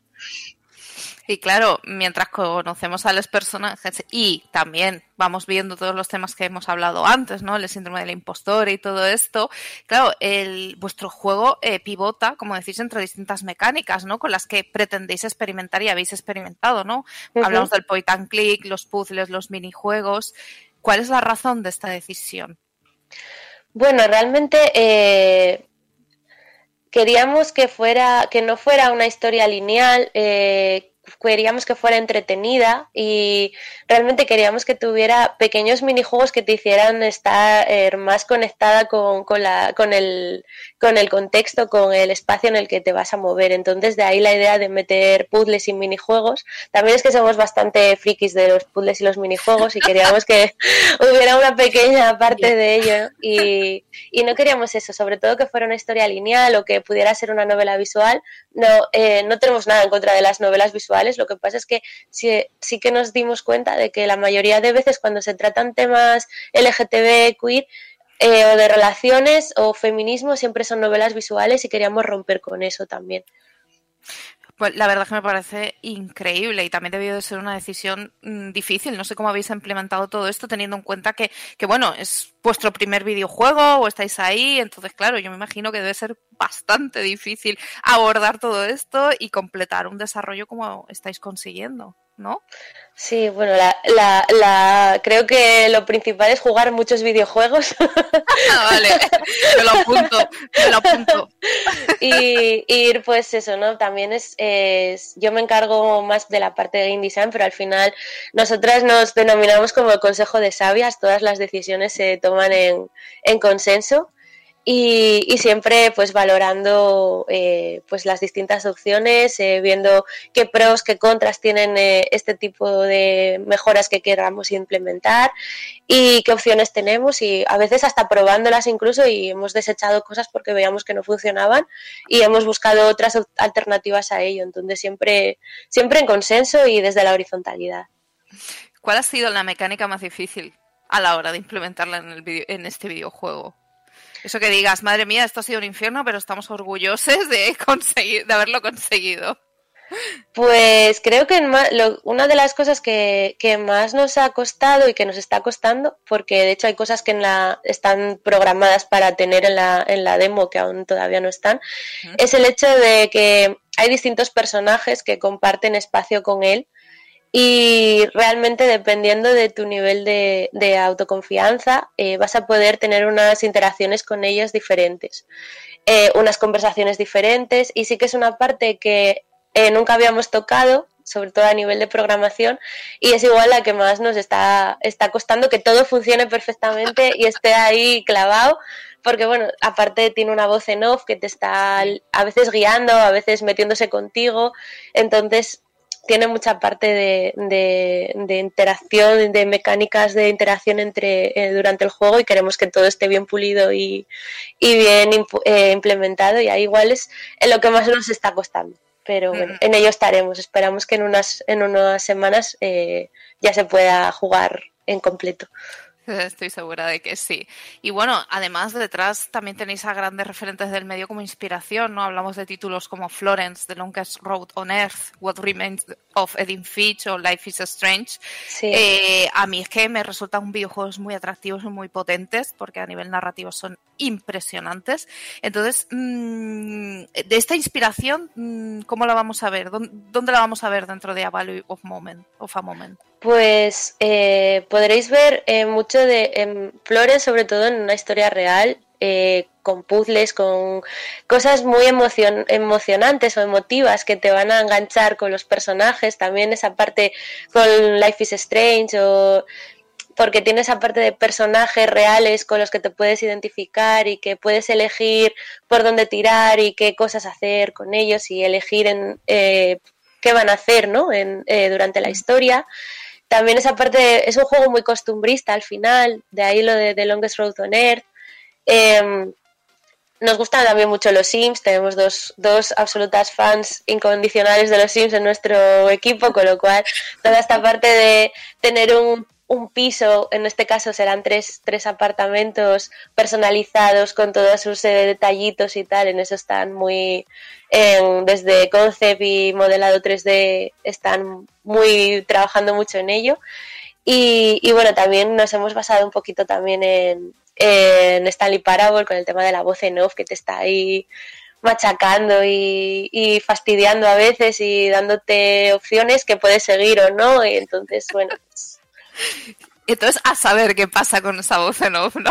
sí, a veces, bueno, tiene, tiene su carácter la voz en off también. ¿no A sabes? ver, a ver si aprendo, a ver si aprendo a, a llevar la contraria a mi voz en off también. Porque a veces es, es la un poco peor, ¿eh? eso. Te boicotea. Sí, sí. La verdad es que mm, lo de, de lo de que cuando, la sinopsis cuando decimos eso de que mm, una de las mayores dificultades con las que se encuentran Elzo y Ari son ellas mismas precisamente por eso. Pero a veces tú misma eres tu, peor enemigo.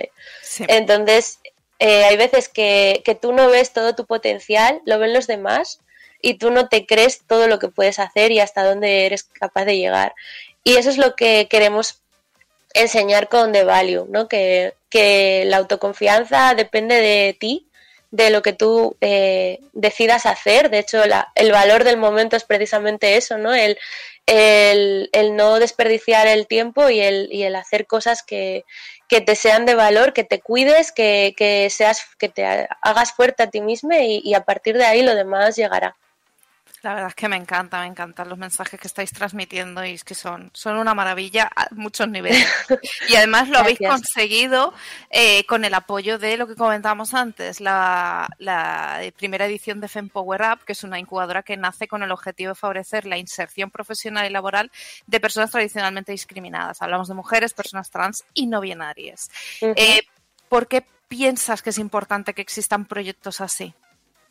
Pues bueno, tiene un poco que ver con lo que decía antes y eh, con que la, la, industria del videojuego a veces no es muy amigable con, con, ciertos colectivos y uno de ellos es este, precisamente. Hablabais antes eh, de la brecha salarial que, que, hay en, las, en la industria, en ciertas empresas. No solo es eso, es el, tra el trato que reciben, eh, incluso la, la falta de, de, oportunidades laborales muchas veces por pertenecer a ciertos, a ciertos colectivos.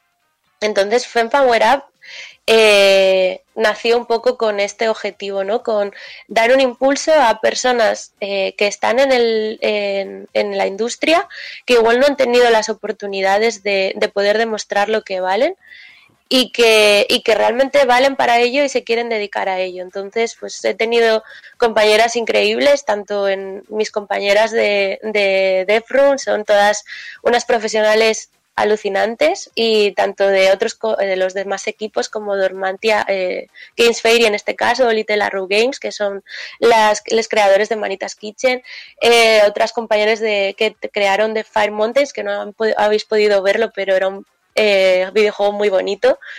Y Babel, Nice Babels también. Todos eh, personas que nos encantan los videojuegos que queremos desarrollar y contar historias y que también tenemos derecho a hacerlo, ¿no? Entonces, Fempower Up ha sido, yo creo, el primer impulso, eh, un ascensor, digamos, no una escalera, sino un ascensor ido un poquito más rápido. Y, y bueno, ahora pues recorrer el camino, pues no lo hacemos tan solas porque tenemos a, los compañeros que también nos apoyan y, y nos acompañan en el camino y, a las tanto a las mentoras que hemos tenido durante estos seis meses de, de incubadora como Miriam y Sandra Samper que yo toda la vida diré que, que si no llega a ser por ellas es, ninguno de los juegos se podría haber desarrollado así. Y estaré siempre agradecida eh, a la, ambas y a las mentoras por toda la eh, todo el, el apoyo y, y, toda la sabiduría que han compartido con nosotras, que ha sido muchísimo y, y gracias por su tiempo también. Una cosa que me gusta de estas iniciativas es que, en primer lugar, está lo obvio de la, el problema inmediato de mucha gente que está quedándose fuera. Pero a la larga me gusta pensar que lo que va a generar también son gente que demuestra que es posible y se conviertan en figuras para que nuevas generaciones puedan entrar diciendo, porque yo quiero ser como esa persona. Uh -huh. Totalmente. Es una apuesta totalmente. a, a, futuros, me parece. Lo, la parte Sí. súper interesante. De hecho, incluso para nosotras, hay mentoras que, que para nosotras ya eran referentes. Entonces, cuando dijeron, pues os van a dar mentorías o talleres, estas personas fue como, ¡Wow! O sea, ¿en serio? Voy a, eh, voy a tener una... Era como, qué guay, ¿no? Como, oh, qué mola. Y claro, luego lo contabas y decías, nah, pues esta persona o esta otra me ha dado un taller o me ha dado una mentoría o he estado charlando con ella una hora sobre mi videojuego y era como, ¡buah! ¿En serio? Es que ha, sido, ha sido muy guay, nos ha dado muchas oportunidades. No, sí, son es que proyectos muy potentes, muy necesarios también para seguir creando eso, ¿no? Para que sean una puerta de entrada. Ya, ya no solo hablamos a nivel de formativo, sino hablamos también de a nivel de apoyo, ¿no? De a nivel uh -huh. de conexiones, nivel de contactos y experiencia, ¿no? Pues son personas, sí. son mentoras y mentores que han tenido ya sus años de experiencia y que, y que saben, ¿no? Cómo, cómo es el medio y cómo de alguna manera se está formalizando todo esto. Entonces ha sido una buena experiencia, ¿no? ¿La recomendarías a otros equipos? Absolutamente. Eh, el, a ver si el año que viene se puede repetir FemPower Up 2 y, y, se apunta a muchas personas porque además nos, era una, la iniciativa nació del Ayuntamiento de San Feliu pero realmente eran un día hablándolo decían somos conscientes de que solamente con personas de San Feliu no se podría hacer este proyecto entonces no solo se abrió a España se abrió a personas de, de lengua española con lo cual ha habido compañeras que vivían en Latinoamérica incluso wow. y que han y que han podido estar en el en la incubadora así que ha sido una Qué gran bonito. experiencia Qué sí. bonito, de verdad. Pues yo ahora te voy a hacer la pregunta final, que es el espacio publicitario que siempre digo yo. Sí, porque, porque... porque Chocolate de Invierno en el chat dice necesito ese juego cuando estabas Necesito hablando. ese juego, perfecto. O sea que ahora es tu momento, Diana. Dinos dónde te encontraros, dónde saber más de A Value of a Moment y dónde saber las actualizaciones que haya y, y todo, todo, toda la información porque queremos, porque además hay una demo, así que queremos seguir jugándola. Yo la he estado jugando esta semana, así que vamos a ver qué ¿Qué nos dices? ¿Qué nos cuentas? Venga, todo tuyo. Bueno, pues ahora mismo la demo la podéis encontrar en Itch.io, en el perfil de Dev Room Games. Eh, tenemos Twitter, tenemos Instagram, eh, eh, arroba Dev Room Games. Y bueno, en estos momentos, además con todo el feedback que recibimos en Indie Dev Day y la, dentro de dos semanas estaremos en Big Conference en Bilbao, con lo cual si alguien se pasa por, por la Big, esperamos que nos busque y, y se venga a probar nuestro juego y nos salude y nos cuente sus, sus ideas y, y lo que han vivido jugando la demo. Y de momento eso, tenemos una, la demo build en, en Itch.io, podéis jugarla de manera gratuita y en los días posteriores pues eso, estamos implementando cambios y novedades, con lo cual la demo está en continuo desarrollo y crecimiento, así que seguiremos mejorándola y añadiéndole cositas, con lo cual bueno, la, seguramente la demo que tengamos el mes que viene será muchísimo mejor que la que tenemos ahora mismo. Pues de verdad, esto es un placer. Muchísimas gracias, Diana, porque ha sido una entrevista increíble y de verdad que animamos a todas las personas que nos están escuchando a jugar. Así que muchísimas gracias por tu tiempo y por habernos explicado todas estas maravillas. De verdad. A vosotros por Y- contar conmigo. Muy bien, muchísimo ánimo también, muchísima fuerza y que tengáis mucho éxito, que os lo merecéis. Gracias.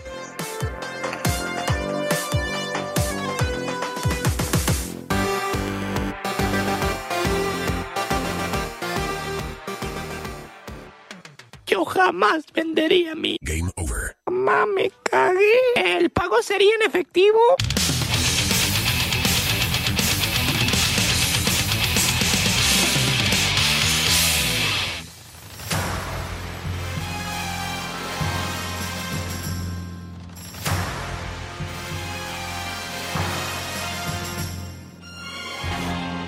Toxic illusion,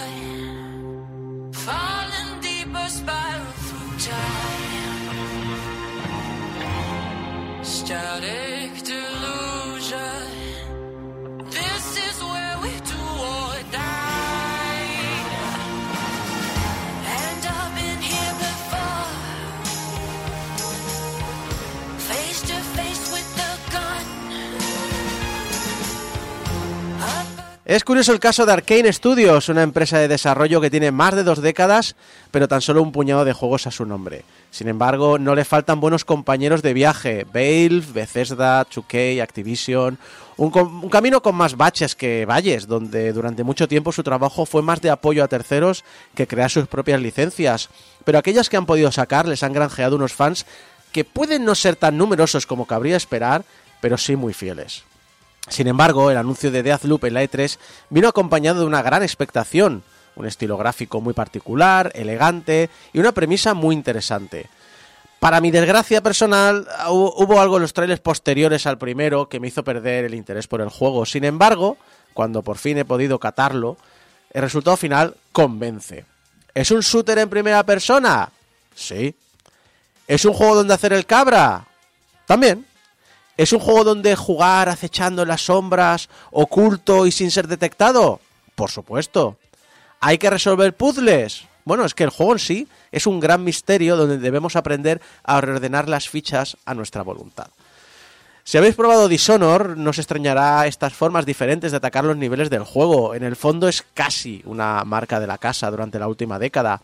Solo que ahora lo han envuelto en un bucle temporal al más puro estilo El Día de la Marmota. Fantástico. Y sí, con mucho humor también.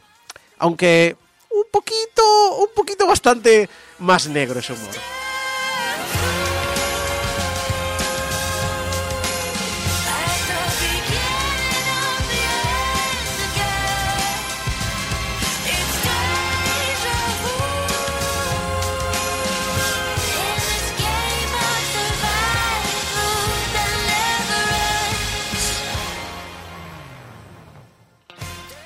Nos despertamos en la orilla del mar, en una playa rodeados de botellas y con una resaca matadora. Dios, Y no un- sabemos nada más. Es un día en la vida de John McClane. Exacto, pero algo peor, Vaya. porque alguien quiere matarnos. Y ese alguien ha avisado a toda la isla por megafonía de que estén en nuestra búsqueda y captura y destrucción. Bueno, captura no, destrucción directamente. Las caras de Débora me encantan en el Me- mientras Es que es sus menudas juergas ha metido, ¿no? Sí, ¿A la quién ha juega- la cabreado? juega va a llegar, sí, sí. Madre mía. Así que moverse por la isla no va a ser nunca fácil, ya que todo el mundo quiere matarnos a, a la que nos descubra. ¿Qué habremos hecho? Y aquí es donde tomamos el control del protagonista. Poco a poco vamos entendiendo nuestro pasado, qué ha pasado, o qué, mejor dicho, vamos entendiendo un poco qué ha ocurrido, aunque no lo recordemos. Colega, ¿dónde está mi bucle? Exacto. Aprendemos que nuestro nombre es Colt. Descubrimos que estamos en una isla llamada Black Reef, que está envuelta en un bucle temporal. Cuando acaba el día, todo vuelve a su estado original. Todo. Y con ello, todas las personas de la isla que por algún motivo no recuerdan nada del día anterior. Nos enteramos pronto que el bucle se mantiene en pie gracias a nueve personas cuya mera existencia lo mantiene activo. Si acabas con ellas el mismo día, el bucle termina. Lo malo es que no podemos estar en todas partes al mismo tiempo. ¿Cómo lo haremos? El secreto está ah. que por algún motivo nosotros sí recordamos lo que ha pasado. Y el conocimiento es la mayor arma de la que disponemos.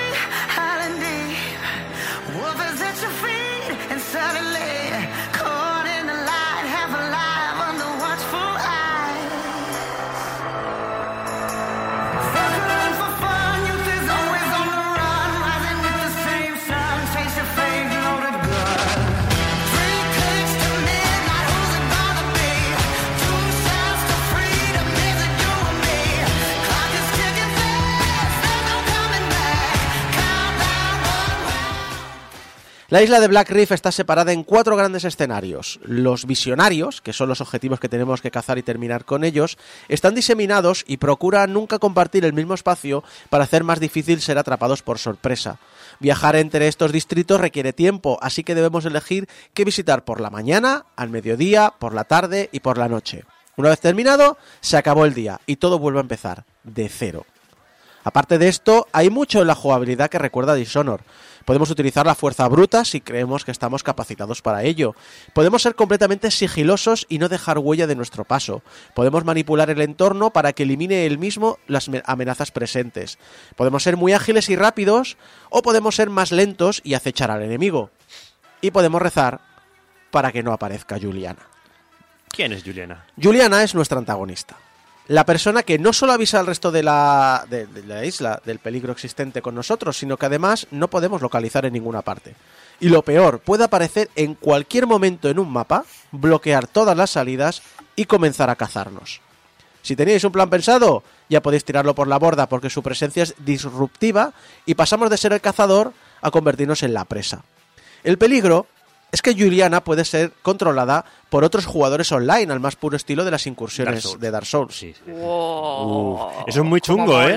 Sí, sí. Y además también te puedes hacer también tipo... O sea, ¿es un personaje predeterminado? ¿O te lo puedes... eh, Lo puedes ir mejorando a medida que a medida que vas haciendo incursiones, ganas experiencia y puedes Uh. bloquear mejoras. Aparte tiene otra cosa, Juliana puede disfrazarse de cualquier personaje con el que se cruce. Ostras. Joder. Oye, yo quiero jugar de Juliana, ¿no? De... Sí, eh, eso iba a decir yo, joder, me está entrando ganas de entrar ahí y putear. Hay el, pro- hay el problema que, al menos ahora, que claro, no hay tanto jugador, entonces es muy difícil encontrar una partida. Especialmente Mm. también porque, afortunadamente, si no queréis, eh, puedes limitar estas eh, incursiones a tus amigos o incluso bloquearlas por completo. Ah, eso te iba a decir yo. Como en Dark Souls, Ah. que puedes directamente bloquear que no te invadan. Y que si te invade, te invade a lo mejor la, bueno, la máquina, el- la consola o, que, Exacto. o el Es decir, invadirte te van a invadir. Mm. Pero si no lo hace otro jugador, lo hace la máquina. La consola llevará a Juliana. Lo bueno de estas incursiones es que acabar con ella, claro, Juliana va bien pertrechada. Así que generalmente nos da acceso a mejoras personales, armas más potentes y bloques. ¿Qué son los bloques? Si, bueno, si sois veteranos de Dishonor, lo habéis visto con otro nombre, runas. Gracias a ellas conseguiremos la capacidad de teleportarnos, hacernos invisibles o enlazar el destino de diferentes enemigos entre sí, entre otras cosas. Podemos luego mejorarlas con diferentes subhabilidades, ya que eh, en un bucle temporal es bastante normal que terminemos varias veces con el mismo enemigo. Esto es muy arcane, ¿eh? esto es muy Prey, muy Dishonored, Dishonored del tema de mejorarte, no las habilidades, sino subhabilidades. Claro. Es decir, si yo ya mato a esta enfocarte- persona que tenía este bloque y me lo he quedado, Sí, si lo vuelvo a matar, ¿qué me da? Pues mejora. una mejora de ese bloque. Es aquí donde la personalidad de cada jugador empieza a, sa- a- a desarrollar, a perfilar eh, la jugabilidad, empieza a desarrollar diferentes formas de jugar. A mí, por ejemplo, mis primeros momentos de Deathloop no me terminaron de convencer mucho precisamente porque se parecía demasiado a Dishonor, que es un juego que yo reconozco que personalmente nunca ha llegado a engancharme. Pero por mi forma de jugar y las posibilidades que te va ofreciendo el título a medida que vas avanzando, poco a poco, para mí empezó a recordarme más a Deus Ex, a los nuevos Deus Ex Eso es bueno. que es una saga que yo adoro. Eso es bueno, eso es bueno. Sin embargo, no es que el juego se transforme en Deus Ex, es que mi juego se transforma en Deus Ex. Cada uno, por su forma de jugar, se va a transformar en una experiencia diferente. Y esto es porque el juego está pensado así, está que, bueno, pues ahora voy a ponerme otro reto, o ahora voy a probar a usar esto o este otro modo, porque el título no penaliza por tu forma de enfrentarte a, a los retos y a la forma de enfrentarte a la exploración. De hecho, el juego te recompensa mucho por hacerlo. Ah, de hecho, claro, tú lo, lo relacionas con Deus Ex mm, y al final es un poco lo que hace esta compañía, porque si tú has jugado a Prey anteriormente, por ejemplo, a- o al- yo, yo- yo lo que pasa es que yo los, los Dishonored no los he tocado, pero el Prey, por ejemplo, sí. Y es ese estilo de que tú puedes ir eh, en plan Rambo o en plan infiltra- eh, infiltrarte a lo Deus Ex o a lo Metal Gear, si lo quieres eh, relacionar así. Y de las dos maneras, el juego perfectamente te va a dejar eh, avanzar. Sí. E incluso sí que es verdad que a lo mejor te recompensa un poquito más si vas a- en plan sigilo. Porque el juego mm, decide que es, como es más complicado ir así que no ir a pecho descubierto, pues te ayuda un poquito más. Pero realmente no hay un estilo que prevalezca sobre por encima No, del no, otro. no. Y de hecho, Dishonor, eh, cuando lo anunciaron al principio, te dijeron: Mm. Vamos a enseñarte dos maneras de enfrentarte a la misma situación. Sí. Desde la más violenta a la más eh, subtrepicia y subtresticia. Sí, lo que pasa es que disimulada. Tenía esa dualidad de que podía ser o, se- o muy bueno o muy malo. O sea, es decir, o, o matabas a todo Cristo o Mm. eras buena persona, digamos. Entonces, el final ahí se ramificaba. Mm. Aquí eh, lo que ocurre es que en Dishonor sí que las consecuencias de tus actos eh, hacían desarrollar que otros. NPCs pudieran estar en tu contra o que avanzara más la plaga. Aquí lo que ocurre es que si somos muy buenos en nuestro trabajo, te darás cuenta que todo el mundo empieza a pertrecharse más. Ajá. Y todo empieza a ser más difícil. Bueno, al final es un bucle, ¿no? Si se supone que cuando se acaba el bucle todo empieza de cero Sí. y nadie se acuerda de ti. Nadie se acuerda de ti. Pero claro, si tú empiezas a matar visionarios, Sí. La gente empieza, en vez, en vez de ser masillas, empiezan a cargarse eh, objetos más potentes. Pero los visionarios estos están, o sea, una vez que te los cargas, mm, ¿mueren para siempre o No, no, no, porque O sea, al empezar el bucle, bucle, hasta que no rompas el bucle, Nada. todo se repite. Y lo dicho, explorar es importante porque no solo debemos hacerlo para encontrar las pistas necesarias para resolver cómo destruir este bucle, también encontraremos montones de información al respecto del pasado del juego, porque recordáis que he dicho que no os acordáis de nada. Cuando digo nada es nada. ¿Cuánto tiempo ha pasado desde que comenzó el primer bucle? ¿Cuál es el objetivo de los visionarios que protegen el bucle? ¿Y por qué existe el bucle en primer lugar? Black Reef está hasta arriba de secretos, algunos crípticos, algunos rebuscados, algunos absurdos, pero son siempre interesantes. Y muchos de ellos nos llevan por madrigueras por las que repartir nuestra atención en demasiados lugares en diferentes momentos del día. Pero no te preocupes, tienes tiempo para descubrirlo, de hecho tienes todo el tiempo del mundo. Como dice el eslogan del juego, si no lo consigues a la primera, muere. Muere otra vez.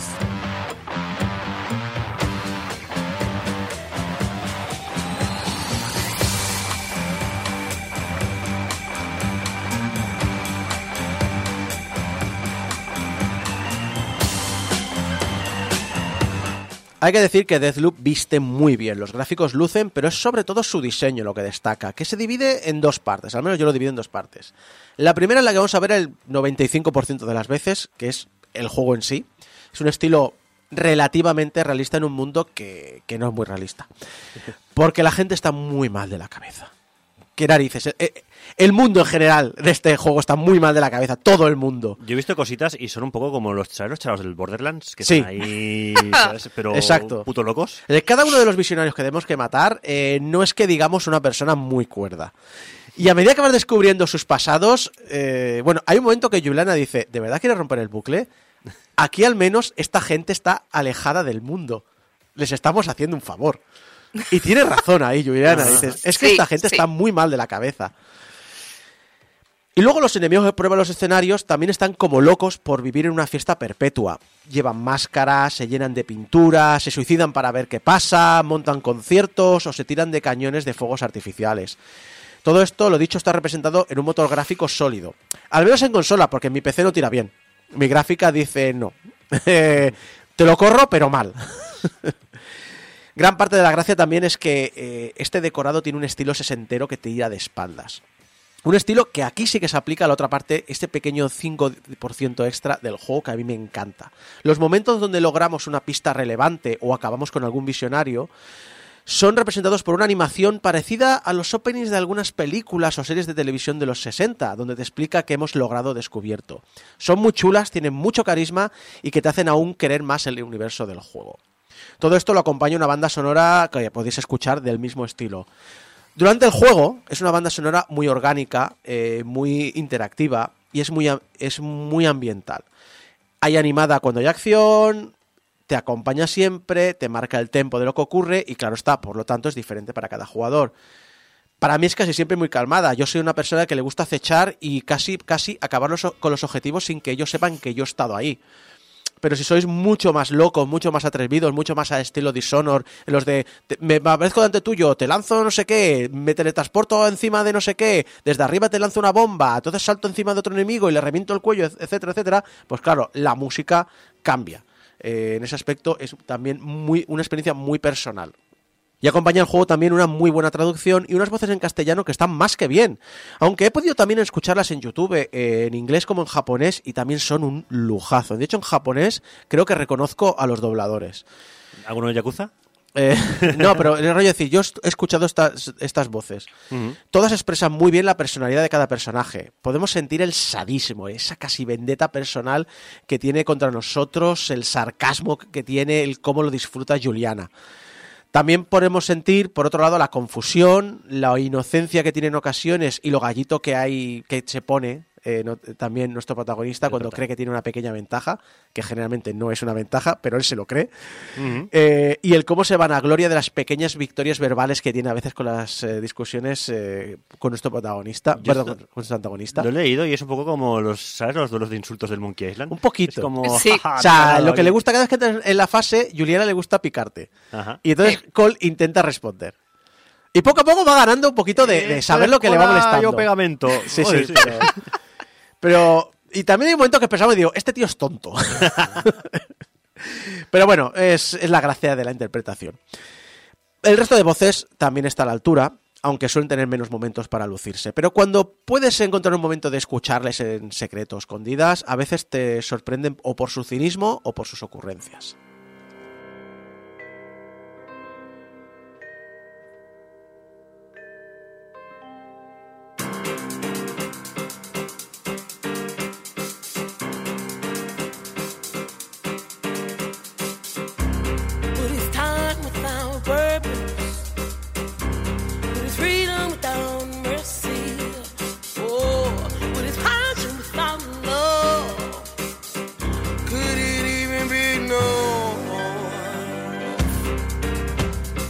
Debo decir que Deathloop ha sido por una parte un juego que esperaba y por otro lado una sorpresa inesperada.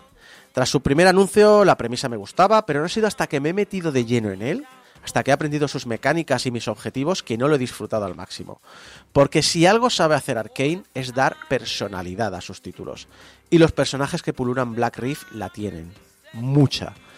La sensación de ir desvelando poco a poco piezas del puzzle y ver cómo encajan, cómo podemos manipular dichas piezas para que consigamos al final lo que el juego llama el bucle perfecto, es algo extremadamente satisfactorio. Es que tiene que ser la hostia. Claro, el juego te encamina, supongo, a esos nueve visionarios, Sí. derrotarlos en un solo bucle. Mm. Lo cual no debe ser nada fácil y necesitarás. Al principio no, no entiendes muy bien cómo lo vas a lograr, porque claro, dices, es que están separados, ¿cómo lo hago? cada uno Y saco. poco a poco sabes cómo... Bueno, es un poco como cuando dices, cuando el juego está trucado... Sí, a tu mm, favor. que- No, cuando el juego está trucado en tu contra, cuando no Ah. puedes ganar, ganas haciendo trampas, ¿no? Entonces decir, Sí. bueno, el juego está mm, en mi contra. ¿Cómo puedo cambiar el tablero? Algo hay que no que lo mejor es que la gente lo, lo averigüe. Es, es, es, es muy satisfactorio encontrar es decir, ah, ¿y si hago esto? Ah, ¿y si vendo esta otra cosa? ¿Y si Yo viendo un poquito el tema, ah, volviendo un poco. Claro, yo a Dishonored, ay, Dishonored, perdón, a, a Deathloop no he jugado, sí he jugado al Prey. Eh, el DLC del Prey, que se llama Moon Crash, es Mm. súper recomendable porque también va de bucles temporales. Y viendo un poco el tema, está claro que aprendieron cositas haciendo ese DLC y luego han hecho un juego grande con esto. Mucha gente me, lo ha comentado, tengo, lo tengo pendiente, Prey. Está Es muy, Prey y el DLC, los dos Sí, están sí. muy bien, muy bien. También satisfactorio ha sido para muchas personas ver la representatividad sexual del juego. A través de una frase que dicen en un diálogo de pasada, que no es importante para nada, eh, me dio por buscar el diálogo y encontré que algunas personas estaban contentas como estaba representado en el juego. Cierto es que yo ya digo, yo no me di cuenta de que existía esto hasta que rasqué un poco. Es decir, si sois como yo, a lo mejor ni os dais cuenta que, que existe. Pero lo poco que he leído por ahí, ya digo yo, ni yo ni nadie que está en Reddit puede representar a ningún colectivo, parece que, que ha gustado y eso está bien, la verdad. Si sois fans de Dishonor, os gustará saber que el juego tiene aquí y allá algunas referencias al juego. Referencias que estuvieron volviendo locos durante el primer año de vida del título a los jugadores hasta que Arkane confirmó que sí, que tienen lugar en el mismo universo. Ah, interesante. No tiene nada que ver en el argumento. Es decir, o no, como yo, que no le, que no conozco bien el argumento de Dishonor, mm, no es importante, no, no pasa nada. Pero oye, si os gusta Arkane, está bien que poco a poco vayan creando un universo rico y trufado que se vaya compartiendo entre sus aventuras. Y aventuras es lo que he vivido con este magnífico producto de los franceses de Arkane. Ojalá tengamos algún DLC extra con historias o algún juego aparte que retome alguno de los personajes presentes en el título, porque, pre- en serio merece mucho disfrutar más de este mundo y saber más del, del futuro de Cole, de Juliana y del resto de visionarios depravados que lo único que querían era vivir una fiesta eterna en las costas de una isla olvidada llamada Black Reef.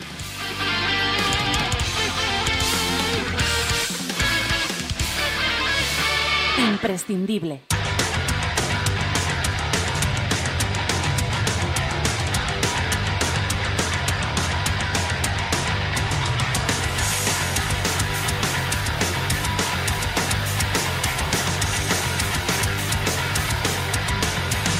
Y pues, llegamos ya al final de este programa 757.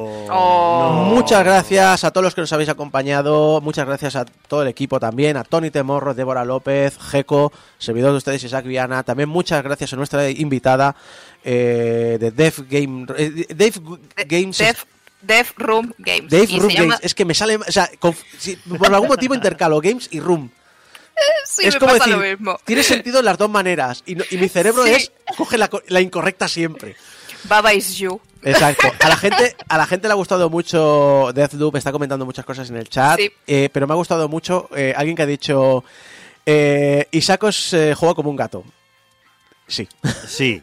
Bueno, Yo no, soy no, de- No, no- no es que juegue como un gato, es que vive como un gato. O sea.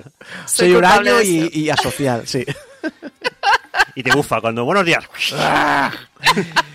Pero dicho, me alegro, muchas gracias a todo el mundo que ha compartido y eh, estos momentos y recordar, lo dicho, como siempre, como cada semana, que nos podéis ayudar a mantener el hosting en portalgamemover.com barra donaciones. Si vais a portalgamemover.com barra donaciones y donáis dinero, ese dinero va directo a nuestro proveedor de ISP, de Internet, y nos- no pasa por nuestras manos, así que cuando llega la factura anual, nos lo descuentan de allí y nos ayudáis a mantener los MP3 online. Recordar también que estamos en todas las redes como Portal Game Over y que nos podéis escuchar en la radio en directo, pero también en descarga directa en iTunes, en programas de podcast, en iVoox, YouTube y Spotify. Que estamos eh, recibiendo vuestros mensajitos de amor a público arroba portalgameover.com y, nuestro- y vuestros mensajes de odio a Isaco juega como un gato arroba portalgameover.com. Y es verdad, te, te lo juro, arroba. lo que. Y que nos deis cinco estrellas en la app de Spotify, abrís la app de Spotify, buscáis eh, Game Over y nos dais cinco estrellas, que esta semana hemos ganado tres votos. ¡Toma ya! ¡Oye, bravo! ¡Qué tres votos! ¡Qué tres votos! qué tres votos? ¡Qué tres votos! ¡Tres botazos son! Alcanzando la cima, la fama. En Spotify diciendo que quiénes son estos locos que de repente aparecen aquí eh, con tres votos más. De verdad dice que vamos creando necesidades. Pues mira, me alegro, me alegro que creemos necesidades. Muchas gracias a todos por acompañarnos y nos vemos de aquí a siete días en el programa 758 de Game Over. Hasta entonces, Adiós.